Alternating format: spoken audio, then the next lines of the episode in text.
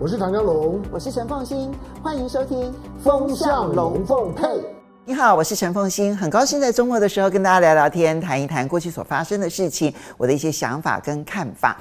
那么在过去呢，这几天当然大家很关注的是联准会它的会议究竟结论如何？其实是如预期的啦。虽然说呢，降息的时间点现在看起来三月是不可能，其实很早就已经不断的跟大家提醒，就是大家对于降息的预期太过乐观了。不过降息的时间点往后移，并不意味着它不降息。目前看起来，包包括了美国，还有同一天的英国、瑞典，他们在举行的央行会议呢，都显现出来那个降息的大周期是真的已经摆在眼前，只是启动的时间点呢，是五月还是六月？那么可能每一个央行这还在考虑他们的内部的一些通膨的一些情况。那么美国呢，现在大家的预测呢，认为五月降息的几率其实是最高的。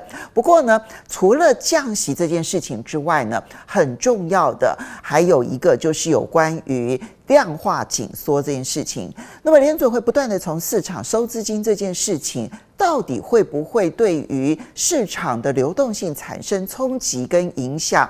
这一点呢，其实在未来一段期间，可能要高度的关注它，因为呢，这一个其实才真的会影响到市场上面能不能够有源源不断的资金活水来资助着市场不断的往上涨。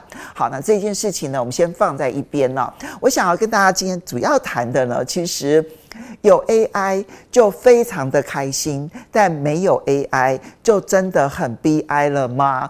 果然是如此啊！今年的这一个分化的状况呢，可能要比过去的这一年还要来得更加的清楚明白。过去这一个月的时间，其实从二零二四年开红盘到现在，短短差不多就一个月左右的这个交易时间，你就会发现那个分化呢，已经是太过的清楚了。我举几个数字啊，大家就很清楚的了解。我们先把标普白指数拿出来看好了，标普白指数呢，从元月二号开红盘之后呢，美国股市呢到现在呢，大概是涨了百分之三点四四，其实涨幅并不大。好，那大家就是平盘多一点点嘛。好，当然虽然一度曾经不断的创历史新高，但大概就是在这个附近范围之内。可是呢，你看到同样是科技股。或者说，我们这样讲好了，同样是半导体类股，你就会发现它分成 AI 组跟 BI 组。AI 组的部分呢，最明显的是跟 NVIDIA 它的伺服器呢合作关系最为密切的美超微啊，它不是 AMD 哦，它是美超微。好，那么这美超微呢，从今年一月到现在，短短一个月，它已经涨了一倍了，涨了百分之一百零四。整个标普白指数一共涨百分之三点四四，它一家公司就涨了百分之一百零四。当然，它是属于小型股当中的小型股，它并不是一个大型的一家公司啊。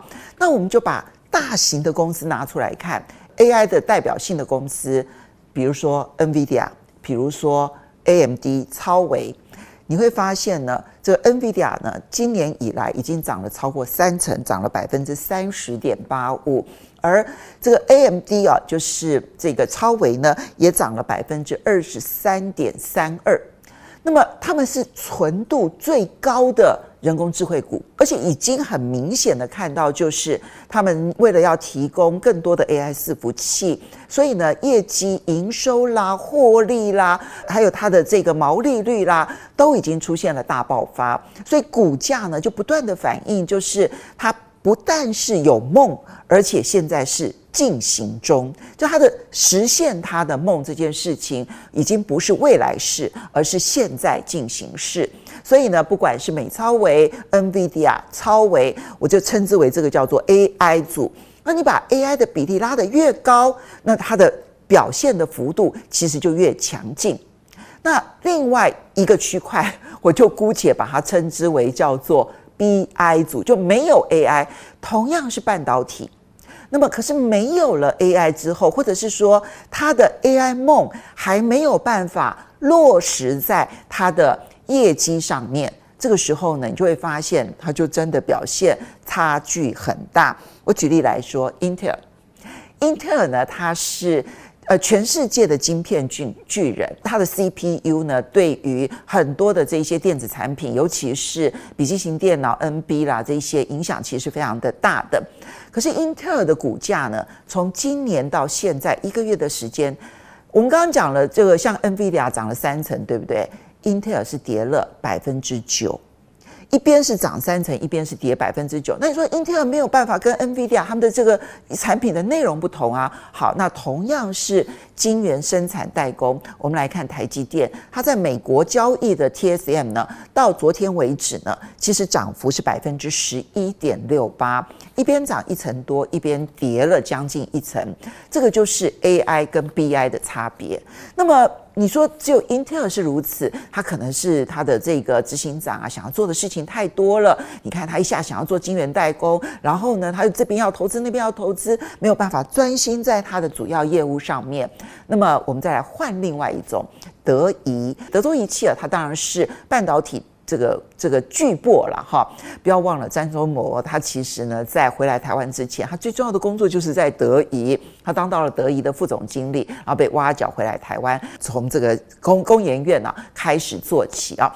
好，那么德仪呢，今年以来的股价也跌了百分之五点六五。德仪我们可以称之为半导体界的。杂货店，哈，就是它每一样大概都有涉猎，所以当德仪的股价表现不好，它其实就是普遍性的。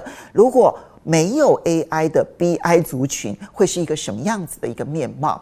那另外一个呢？比如说我们来看到的，像是高通啊，那高通的情况呢，它是手机，大家觉得今年的手机呢，可能会有一个比较。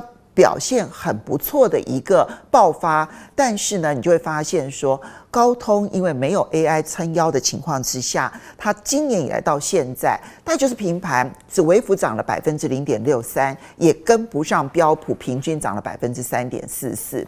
你把这两个族群放在一起来看待的时候，你就会发现。像德仪，它的车用比例很高；像高通，它的手机的比例很高；像英特尔，它的 PC、NB 的比例非常的高，那都比不上纯 AI。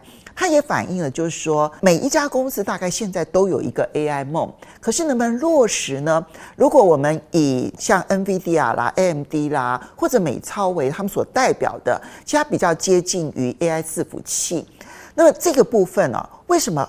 已经可以看得到业绩，原因很简单，因为它主要提供的就是这些资料中心，然后这些云端的服务的这些相关的公司，Google 啦，哈，然后或者是像亚马逊的云端啦，或像 Meta 的云端啦，哈，那么这一些云端业务已经开始大率的这个军备竞赛，然后投资，那这一些的投资当然已经转换成为业绩，可是我们看到另外一边。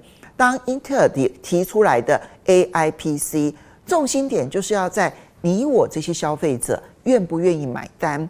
坦白说，产品还没有出来，产品能不能够被市场接受，它还是一个梦，还是一个问号。那么业绩没办法呈现出来，那这时候它就只是梦。所以呢，AI 进行式的这一个族群表现很强劲。那台湾。只要能够真实的反映在业绩上的，它的表现就会真的很好。有的比例可能相对现在偏低，未来有机会拉大的时候呢，它也可以相对稍微的看好。当整个供应链是相当长的一串，大家可以去在趁着过年的时候去做功课。可是呢，另外，如果纯粹只是梦，而在业绩上面，我们也没办法从商品市场上面看到消费者到底买单不买单。如果在这样的情况之下的话，我们可能就要小心注意，这是两种完全不同的世界。AI 已经区分成为两个世界了。那如果我们理解这样子的一个变化的话，可能在投资上面就要注意谁吃的比重多，谁吃的比重少，那就会。区分清楚 AI 组跟 BI 组了。好的，呃，即将要过年了，希望大家呢在龙年呢都能够发大财、行大运。